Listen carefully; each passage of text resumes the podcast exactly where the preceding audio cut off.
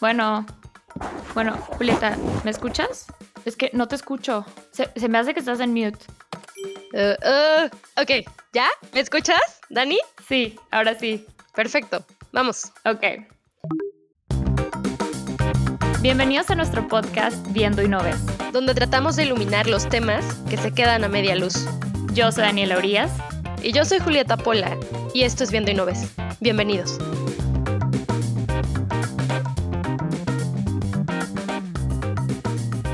Hola, buenas tardes a todos. Bienvenidos a otro episodio de Viendo y No Ves. El día de hoy estamos muy contentas de estar con ustedes y tenemos a un invitado súper importante. Nuestro invitado de hoy es Rodrigo Villar Esquivel. Rodrigo es el director y cofundador de New Ventures, un fondo de inversión de impacto basado en México, y es el presidente de la Alianza por la Inversión de Impacto en México. El tema de hoy nos interesa muchísimo, que es la inversión de impacto en México, porque yo y Julieta como que nos sentimos muy apasionadas por este tema. Julieta trabaja en lo que es la medición de inversión de impacto y yo trabajo directamente en lo que es financiar proyectos de infraestructura, entonces también es una manera de, promover el impacto. Entonces, Rodrigo, bienvenido. Estamos muy emocionados de que estés el día de hoy aquí con nosotras. Daniela y Julieta, pues muchas gracias por la invitación, es un placer estar con ustedes. Pues encantado de compartir con ustedes y con toda su audiencia y pues adelante, estoy en sus manos. Gracias, Rodrigo. Oye, pues muchísimas gracias por estar con nosotros y saludos a todo el auditorio.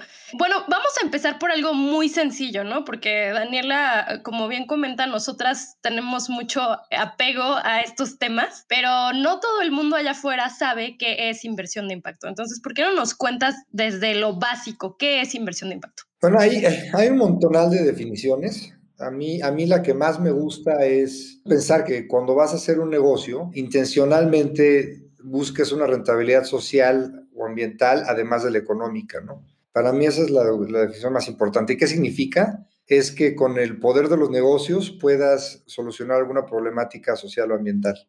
Entonces, normalmente se pensaba que los negocios, su única función era, era incrementar la rentabilidad, darle valor a los accionistas, y lo demás era secundario, ¿no? Y por otro lado también se pensaba que, que el tema ambiental, tema social, pues, era un tema que le competía solamente a la sociedad civil, a las ONGs o a los gobiernos, ¿no?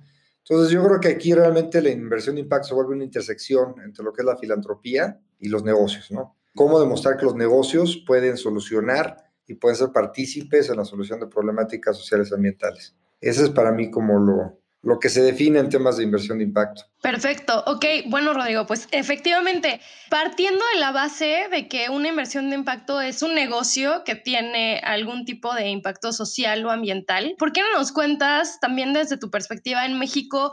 Pues cómo estamos, ¿no? A ese nivel, porque sabemos que tenemos muchas problemáticas, tanto a nivel social como a nivel ambiental, pero se sabe muy poco de lo que la iniciativa privada está haciendo para combatirlas. Entonces, un poco en qué están invirtiendo ustedes, qué cosas ves que tienen un poco ya de progreso en este tema. Pues mira, yo, creo que progreso ha habido desde hace mucho, ¿no? Creo que no es, no es algo tan nuevo el tema de inversión de impacto, creo que ya viene mucha gente desde hace años tratando de, hacer negocios ambientales, están haciendo negocios también con impacto social. Eh, creo que desde hace quizá unos 10 años, 11 años, empezó a consolidar más el, el término de inversión de impacto y ha agarrado mucha fuerza, porque creo que de alguna manera se pusieron en, sincronía muchas corrientes diferentes que veían estos temas, ¿no?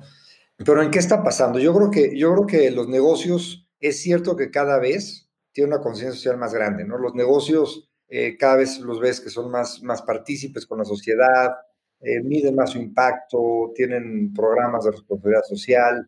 Y yo creo que eso se ha vuelto algo común. También lo que le, lo, que le llaman los ESG, ¿no? que son Environmental Social Goals, que básicamente pues cada vez los negocios grandes están midiendo más, están preocupados por esto, están haciendo algunas actividades eh, creo que se ha vuelto más común, eh, ese tema lo escuchamos cada vez más, más fuerte. El tema para mí de inversión de impacto tiene todavía un, algo un poco más profundo porque hablas de intencionalidad. O sea, no es de que uno, y, te voy a poner un ejemplo, ¿no?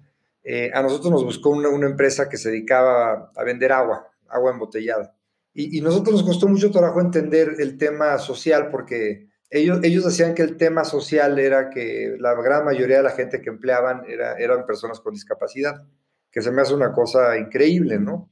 Pero por otro lado dices, bueno, el mundo no necesita más agua embotellada.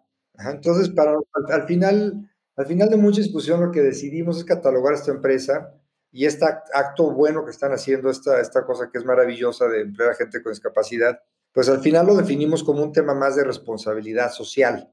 a pesar de, que la empresa está haciendo agua, lo está haciendo de una mejor manera y seguramente le viene mejor que a otras empresas porque, porque tiene esta parte social en sus venas, ¿no? Pero por otro lado, nosotros cuando hablamos de la inversión de impacto les hablaba de la intencionalidad, ¿no? O sea, la empresa no se constituyó con la idea de solucionar una problemática ambiental. Y, esa es la parte que para mí es más fuerte y la parte que a mí me gusta más encontrar empresas que estén intencionalmente buscando solucionar algo. Y, un ejemplo, nosotros invertimos, por ejemplo, en una empresa que se llama Sala 1. Es una empresa que, claramente vio que en México había prácticamente dos millones de personas que eran ciegas o, o parcialmente ciegas porque tenían cataratas, ¿no? Pero se calcula que en México habrá un par de millones de personas que tienen este problema fuerte y que no pueden ver bien. Normalmente, por eso una catarata costaba alrededor de 70 mil pesos, como, como 35 mil pesos por ojo, 70 mil pesos más o menos cuesta pero esas cataratas.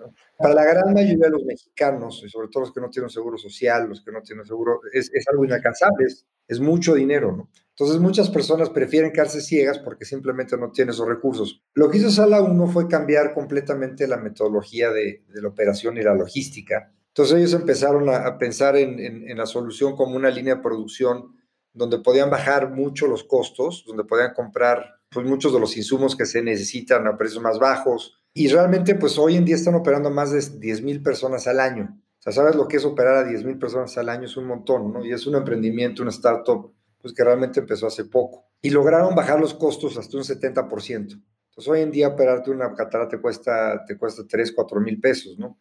Que es significativamente mucho más bajo de lo que te costaba antes, ¿no? Entonces, ¿qué están haciendo? Para mí es un ejemplo claro porque su misión siempre fue, eh, queremos eliminar la ceguera innecesaria de México. Esa es su misión, su razón de existir y lo están haciendo a través de un modelo de negocio que por cierto es bastante rentable. ¿No? Porque cuando alcanzas volumen, porque cuando eres eficiente, puedes ser rentable, puedes atraer capital, puedes invertir en infraestructura, puedes abrir sucursales y entonces empieza a dar una cobertura más grande y empieza a cambiar todo el modelo, porque ahora la gente que, que no podía pagar una, una, catarata, ahora sí lo puede pagar. Entonces, es un ejemplo que a mí me gusta mucho platicar, creo que delimita mucho lo que es la inversión de impacto. Otra, otra cosa que es bien importante en el tema de inversión de impacto es, es la capacidad de medir. ¿No? muchas, muchas veces, este, pues dice, oye, pues sí, mi empresa es buena porque somos buena onda y porque convivimos con los vecinos y generamos empleos, ¿no? Entonces, yo creo que algo que, algo que es bien importante en la misión de impacto es decir, ¿cómo mides, no? Claro, no, y qué bueno que trajiste este tema a colación, porque justamente yo me dedico a medir cosas y siempre me parece muy interesante, no sé cuál sea la visión de, de ustedes, ¿no? De, de, New Venture en este aspecto de medición. Yo me acuerdo hace un año o algo así, estaba tratando de trabajar justo un proyecto de medición de impacto con una ONG y la ONG me decía, oye, pues es que queremos realmente saber cómo está impactando nuestro programa de educación financiera porque muchos inversores o muchos filántropos ahora requieren de pruebas, o sea, evidencia de medición para darnos dinero. Entonces, ¿ustedes están poniendo este tipo de controles, digamos? Sí, a ver, yo, yo creo que es uno de los temas que, que más limitan el, crecimiento de la de inversión de impacto porque es muy difícil, ¿no? Entonces, a ver, nosotros siempre buscamos medir, pero el tema es que tenemos empresas de chile dulce y de manteca, ¿no? Y pues muchas veces es difícil poder comparar peras con manzanas, ¿no? ¿A qué me refiero? Por ejemplo, si regresamos a esta empresa como Sala 1, que opera 10 mil pacientes al año, a lo mejor la quieres comparar con una empresa que, pues, inventó o, o, que atiende niños que tienen leucemia, pero atienden a 10 o a 100, ¿no? Entonces, una opera 10 mil, otra quizás 100, son métricas bien distintas porque son costos diferentes, son problemáticas muy distintas. Entonces, hay veces que no me puedo ir por número de atendidos, ¿no? Porque simplemente son cosas que son más masivas que otras. No significa porque agarres una causa autismo o alguna otra problemática que sea muy, muy, hay cosas que son muy, muy chicas, ¿no? Que son, que, que a lo mejor es una problemática para un grupo menor de personas, no puedes decir es que esto tiene menor impacto porque son menos, al contrario, es una escala de valores, ¿no? Entonces, si para mí es muy importante, debe tener el mismo valor que, que una cosa más masiva, ¿no? Entonces, en, e, en, ese sentido es complicado. Nosotros lo que sí tratamos de hacer es poner una línea de base y decir, bueno, vamos a tener una métrica y vamos a medir lo que esperamos que pase con la inversión que hagamos, ¿no? Entonces, si voy a invertir en una empresa que está haciendo tal causa, pues voy a esperar que con mi inversión logre atender a X número, ¿no? Es la forma que mido. Lo que es muy difícil es comparar una empresa con otra o es muy difícil medir, por ejemplo, el retorno de un portafolio. Nosotros que tenemos un fondo de capital privado, que tenemos 10 empresas en ese portafolio, pues es difícil medir el impacto del portafolio, ¿no? Porque, porque las empresas que tenemos son distintas. Y, es algo un poco cuando tú eres con los financieros, pues tienen la TIR, ¿no? Dices, oye, mi portafolio me dio una TIR del 15%. Entonces, un poco la, utopía o, lo que nos gustaría llegar, el nirvana de la inversión de impacto es poder tener el símil de la, de la TIR, ¿no? Es decir, hoy tuve una TIR del 15% y una TIR social del 15 o del 18%. Es, eso es a lo, que, a lo que yo creo que todos los estudiosos de inversión de impacto en algún momento les gustaría llegar. Desafortunadamente hoy no funciona y yo creo que donde funciona es cuando lo, lo logras poner en alguna causa muy particular. Entonces, hoy voy a, medir exactamente el retorno social de, de, un punto o de una causa, ¿no?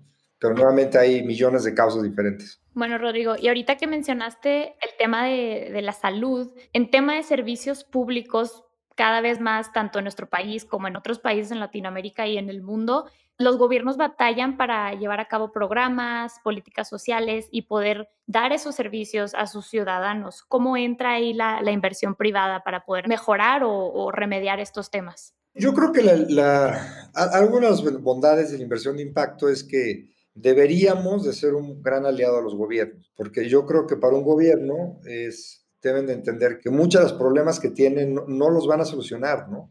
Yo, por ejemplo, me, ponía, otra inversión que hicimos fue en el sector de vivienda social. Es un, sector muy complicado. Se, estima que faltan 7 millones de familias en México no tienen un hogar digno.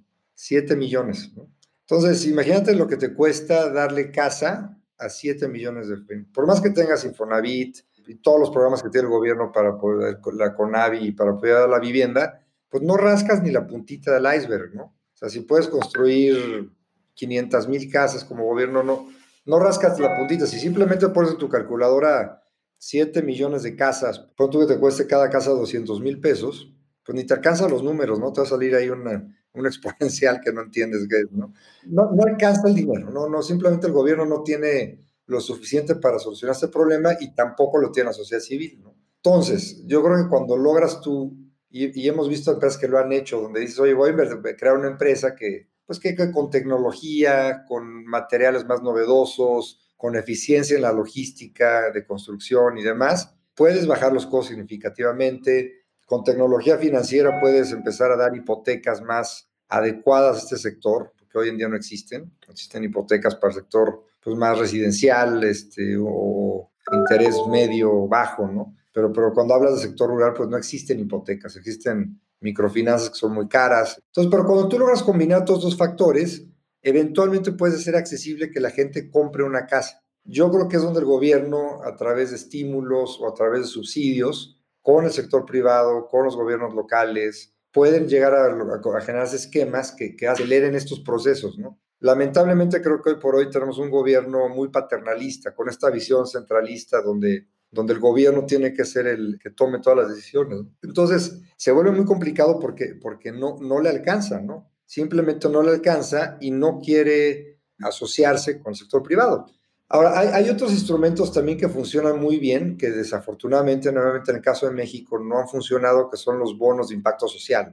Para, para, darte un ejemplo, fue el primer, el primer bono de impacto social que se hizo fue en el Reino Unido y fue en el caso de poblaciones de cárceles.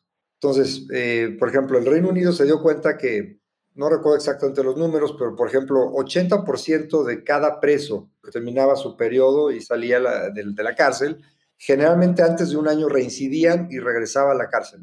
Entonces, el, gobierno del Reino Unido pudo cuantificar lo, que les costaba. Lo que les costaba, una, tener un preso, dos, lo que le costaba un proceso judicial, de volverlo a enjuiciar, de, gastar dinero, y, no me acuerdo nuevamente los, números exactos, pero hagan de cuenta que eran 100 mil libras por cada preso, ¿no? Es un dineral lo que se gasta, ¿no? Entonces, por otro lado, se dieron cuenta que había por ahí algunas fundaciones que se dedicaban a apoyar a los presos en, su reinserción social. Los ayudaban, les daban cursos, los ayudaban a conseguir un trabajo, para que cuando el preso saliera, pues tuviera un lugar donde vivir, donde comer y no tuviera que volver a delinquir y regresar, ¿no? Y esos programas eran sumamente eficientes, pero simplemente eran muy escasos porque no tenían recursos. Entonces a lo mejor podían ayudar a 10 o 20 personas por año, ¿no? Entonces lo que hace el bono de impacto social es, imagínense que dicen, vamos a inyectarle recursos a esta ONG que hace muy bien su trabajo en apoyar en el tema de reinserción social, pero pues con los 100 mil dólares que tiene no le alcanza, necesita, no sé, 50 millones de dólares. Si tuviera 50 millones de dólares, podría atender a todos los reclusos que salen y darles un buen programa de reinserción social. Ahora, el gobierno no tiene esos 50 millones de dólares, no los puede pagar o no quiere, pero el sector privado sí los tiene. Entonces, lo que, lo que hace un bono de impacto social es que logras que los inversionistas privados inviertan en inclusión social, en, reinserción social, y se pone una línea de base. Entonces, tú sí puedes medir y a lo largo de tres o cuatro años, tú vas con el gobierno y le dices, oye, yo, gracias a las actividades que se hicieron, se lograron ahorrar, no sé, se lograron reducir que en vez de que el 80% de los presos reincidieran, solo fuera el 20%. Entonces, si tú cuantificas ese proyecto social, que, además de ser bueno que no reincidan, el costo que tú le hiciste al gobierno es de tanto, entonces vas a pagar por el ahorro que tuviste. Entonces los inversionistas privados pueden recibir su dinero de vuelta con un retorno. Son sistemas muy interesantes porque el gobierno no tiene que gastar, simplemente puedes firmar compromisos o contratos y va a pagar y simplemente va a tener ahorros. Tú, al, tener menos presos, al tener menos juicios, va a tener unos ahorros muy considerables. Entonces, parte de esos ahorros los va a pagar a los inversionistas que invirtieron en que hubiera reinserción social. Entonces, ese tipo de esquemas cada vez crecen más en el mundo, lo que le llaman pagos por resultados o social impact bonds, son muchos diferentes términos, pero creo que son esquemas muy interesantes donde puedes tú, ahora sí en un proyecto, conjuntar los beneficios de la sociedad civil los beneficios del gobierno y los beneficios del sector privado o los inversionistas. Ojalá que en México pronto podamos tener más esquemas de eso. Claro, y una pregunta a lo mejor un poco controversial en el tema de ese tipo de esquemas, ¿cómo lo han visto con la presidencia actual? ¿Ha habido colaboración? ¿Se ha visto que haya retrocedido o que hayan retrocedido en esos temas? No, no hay nada, ¿no? Realmente, mira, nosotros tenemos 16 años trabajando en México y este gobierno realmente prácticamente desapareció todo, ¿no? En, ni hablar de los temas de renovables que veníamos avanzando muy rápidamente hoy en día. Nosotros tenemos una empresa en el portafolio de renovables y tú como inversionista analizas todos los posibles riesgos que puedas tener, ¿no? Jamás pensamos que un presidente prohibiera las renovables, ¿no? O sea, estaba completamente fuera de nuestro, nuestro radar, ¿no? O sea, algo, algo que aprendes como inversionista es que pues, siempre hay problemas, que tú no controlas, que no pudiste ver, ¿no? O sea, que no pudiste prever, creo que siempre es entendible, pero, pero una cosa como la que hoy estamos viviendo en México era algo completamente fuera de lugar, ¿no? La cantidad de inversiones que se han hecho en temas de empujar las energías renovables, pues hoy en día todas ellas están paradas o se perdieron simplemente por, por una decisión que, que, que, va contra cualquier sentido común, ¿no? O sea, creo que todo el mundo migra hacia las energías renovables y aquí estamos al contrario, estamos destruyéndolas para volver al combustóleo y al carbón, ¿no? Entonces son temas con los que simplemente pues no se puede dialogar. El gobierno tiene esa postura, no, nadie entiende el por qué. Hablan, hablan que es porque es un tema de soberanía energética. Yo creo que hay cosas detrás que no sabemos, pero, pero el punto es ese, ¿no? No, no está viendo. Eh, y lo mismo nos pasa con otros temas, ¿no? Por ejemplo, inclusión financiera. Creo que había muchos temas en el tema de fintech que estaban solucionando, haciéndolo eficiente. Y pues de repente llega el gobierno con 3.000 sucursales físicas del Banco del Bienestar, ¿no? Entonces, pues nuevamente vienen a, eh, vienen a acaparar. O sea, yo creo que algo que pasa mucho con los subsidios o estas políticas es que, eh, y es algo que, hay que entenderlo, yo creo que el, el sector de inversión de impacto no necesita el gobierno, no necesita el dinero del gobierno. O sea, el sector privado tiene mucho más dinero que cualquier gobierno no se necesita el dinero del gobierno, lo que se necesita es que se plantee un campo de batalla justo, que se planteen reglas claras a largo plazo y que fomente la inversión. Es un tema de eficiencia, ¿no? O sea, yo creo que hay espacio y hay lugar para los programas sociales, pero también hay lugar y espacio para que el sector privado resuelva los problemas que puede resolver. Entonces, más bien sería, creo que a lo que deberíamos apuntarles encontrar un balance entre las dos cosas y definitivamente la capacidad de dialogar con el gobierno, porque creo que sí deberíamos poder criticar de esta administración es esa falta de comunicación y esa falta de diálogo con no nada más el sector inversión de inversión o el sector financiero, pero con muchos sectores de, de, la sociedad mexicana que se están preguntando qué pasa, ¿no? O sea, ¿qué pasa? ¿Por qué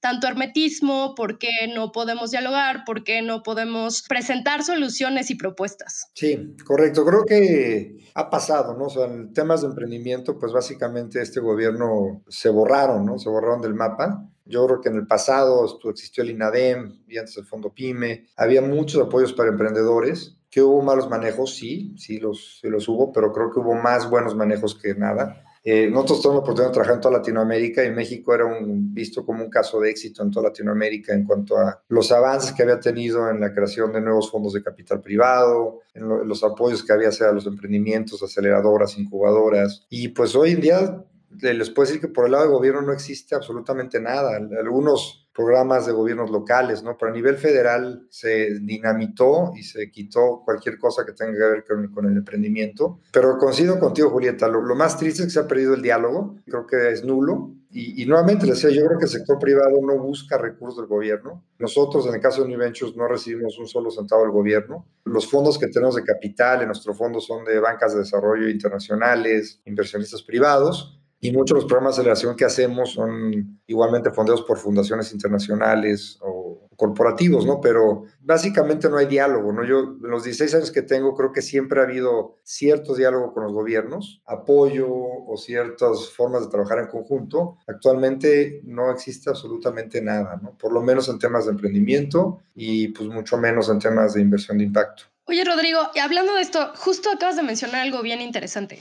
Yo en algún momento trabajé en gobierno del Estado de México y justamente bajando programas sociales que tenían que ver con piso firme, que tenían que ver con captación de agua de lluvia, etcétera, etcétera. Programas que a mi parecer son muy valiosos, que también se hacen desde la iniciativa privada, desde organizaciones no gubernamentales, como el otro día estábamos hablando con Isla Urbana. Son cosas bien interesantes, son proyectos que tienen muchísimo impacto, pero también requieren un conocimiento técnico muy importante. O sea, yo recuerdo, a mí me tocaba bajarlos, entonces a mí me tocaba ir viendo el desarrollo de esos proyectos, o sea, que se fueran cumpliendo las metas o los objetivos de construcción. No sé, ustedes, eh, creo que esto es interesante porque cuando estás en finanzas creo que te tienes que convertir, sobre todo si eres un inversionista, tienes que convertirte como en un, un poco, jugarle a todo, ¿no? Porque tienes que entender cómo funciona cada mercado y cómo funciona cada inversión. Entonces, ¿qué tanto dirías que necesitas un nivel de, de entendimiento de cada sector? para poder hacer lo que ustedes hacen? Pues, pues, es importante entenderlo, ¿no? O sea, yo creo que es algo, algo que haces como inversionista a ver, existen muchos tipos de inversionistas. Eh, nosotros, como, como nuestro fondo se llama Adobe Capital, y somos un fondo agnóstico, ¿no? En, cuestión de, de, la industria, ¿no? Entonces, puedo invertir en, en, cualquier industria siempre y cuando tenga un enfoque ambiental o social. Hay ciertas industrias que vemos más, ¿no? Nos gustan mucho temas de inclusión financiera, de educación, de salud, de vivienda, pero, pero de repente nos llegan cosas que pues, pueden tener un impacto social increíble, pero nos toca aprenderlas desde cero, ¿no? Desde cero. Y, pues yo creo que es una habilidad de un inversionista es pues tratarte de entender la dinámica del mercado, cómo funciona, qué competencia hay. Y eso es un reto, ¿no? Como le dices, es un reto y yo, yo valoro mucho los fondos que son, por ejemplo, hay un fondo que a mí me encanta que está en, en África, que se pusieron el, la meta de, de, que cualquier persona en África tenga un seguro, un, seguro, un microseguro, aunque sea, ¿no?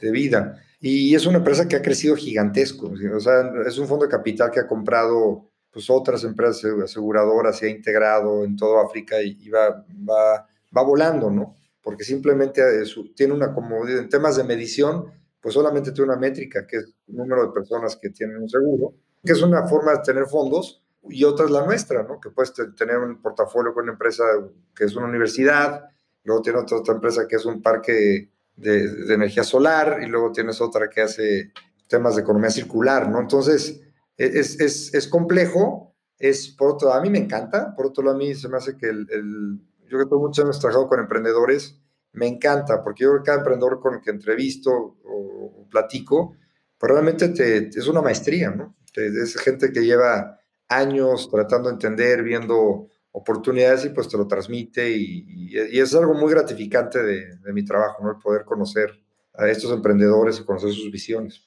Oye, y justamente este ingrediente, ¿no? De tener que saber todas esas cosas. Ahorita estamos hablando de que a nivel federal está complicada la relación con los inversionistas, pero ¿qué pasa a nivel local? Nos decías que sí hay algunos gobiernos, supongo estatales, que están trabajando con este tipo de eh, emprendimientos o más bien de inversionistas de, impacto. Entonces, ¿Qué nos puedes comentar por ahí a nivel local qué está pasando? Pues a, nivel local creo que hay cosas, ¿no? Yo creo que a ver, no conozco todos los, gobiernos, pero un gobierno con el que hemos tenido alguna relación por, un evento que hacemos hace muchos años es en Yucatán, ¿no? Entonces, sí vemos que Yucatán tiene su, su IEM, que es el Instituto Yucateco del Emprendedor, y algo invierte, ¿no? Tienen un Fat Lab, tienen este, algunos apoyos también a comunidades mayas, entonces yo creo que tienen apoyos desde eh, proyectos más hacia comunidades indígenas muy puntuales en, en temas de ayudarles a, a de turismo o, abrir pequeños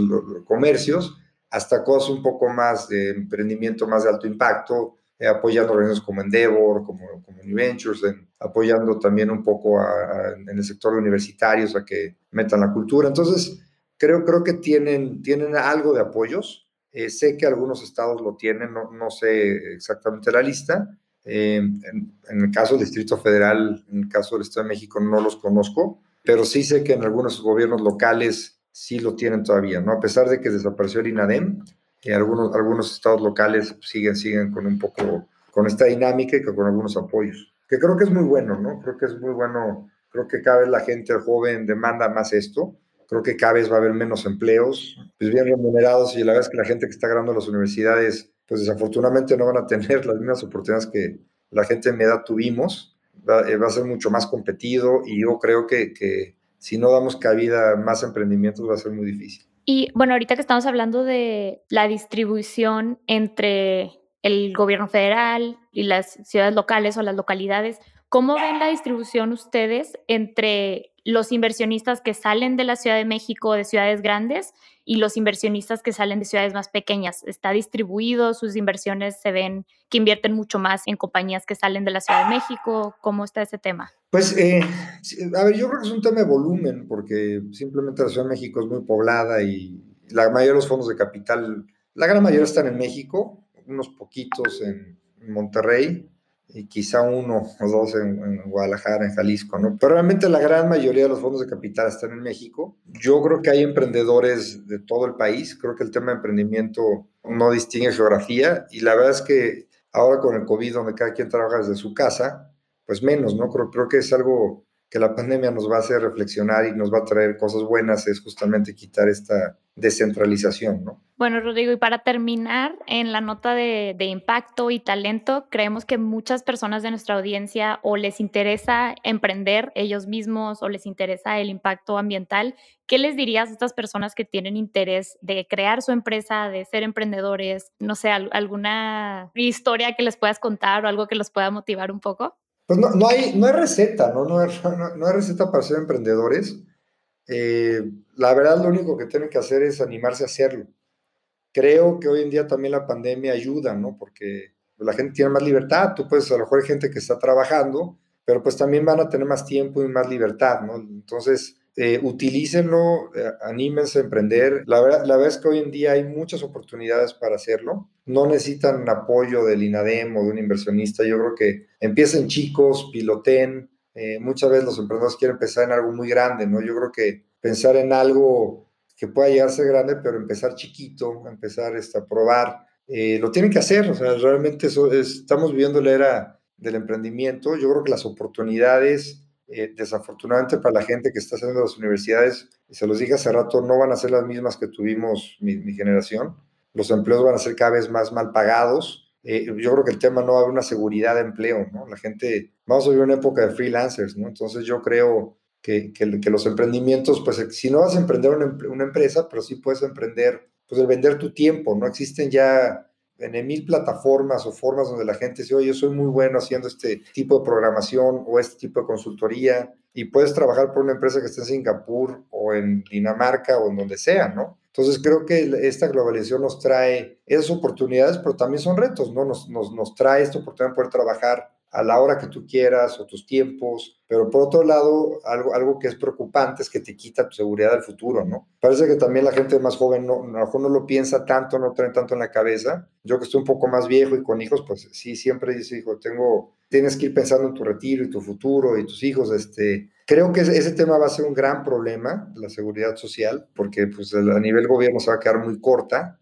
y, pero, pero bueno, creo que también ah, empezarán emprendimientos ofreciéndote alternativas de cómo llevar mejor esto, pero si, si puedes dar un ejemplo para un, algo para motivar a un emprendedor es que, que lo hagan, que empiecen ahora, describan algo y lo empiecen a hacer. Entre más esperen, más lo piensen, no pasa. Eh, no le tengan miedo a contar sus ideas. Algo que pasa mucho con los emprendedores es que piensan que encontraron la luz y que encontraron la idea que nadie más tiene eh, esa es una tontería, ¿no? No, no, no. Si todo, no, no piensas que eres el único que tienes una idea, nadie te la va a robar. Nadie, jamás. Yo creo que al contrario, entre más platiques tus ideas, entre más las debatas, las construyas, con quien sea, platíquenlos con su tía, con su abuela, con su amigo, con su hijo, con quien sea. Yo creo que cada quien te va, entre más lo platiques, más vas a ir estructurando lo que quieres hacer. Eh, nadie te lo va a robar la idea si tenías una idea, ten por seguro que hay otro millón de personas que tienen la misma idea. Es de, los principales errores que un emprendedor es ese, ¿no? Pensar que solo ellos entendieron la oportunidad y nadie más está pensando y, es un error.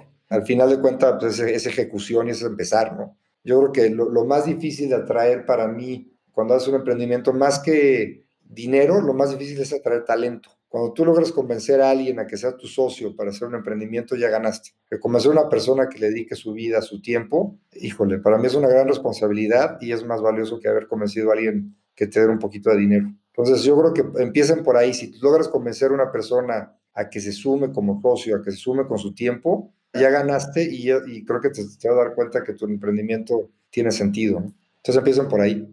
Muchas gracias, Rodrigo. Fue una plática muy interesante. Espero que les haya gustado a la audiencia. Y bueno, ojalá te tengamos por acá de regreso. Bueno, yo encantado. Cuando me inviten, feliz de platicar y pues mucho éxito con el podcast. Está, buenísimo. Y pues Daniela y Julieta, muchas gracias por la entrevista y gracias por su tiempo y todos sus órdenes. Y gracias a todos los que nos escucharon. Gracias a ti. Y recuerden que estés viendo y no ves. Los vemos en el siguiente episodio.